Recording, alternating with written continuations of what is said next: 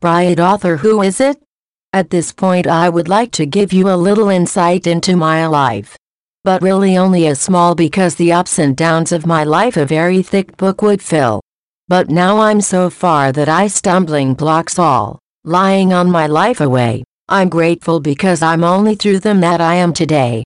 And today I am a man of his love of nature, especially to plants and stones, curiosity about everything mystic and the fascination of magic has made to the profession, for therefore I feel really called me. Now I can finally fulfill my life's work, as I use my talents for the benefit of the people, and my knowledge I've accumulated since my youth, pass it on to other people. Through my products such as oils magic, magic powder, incense, and more, I can create a connection between the material and the spiritual world.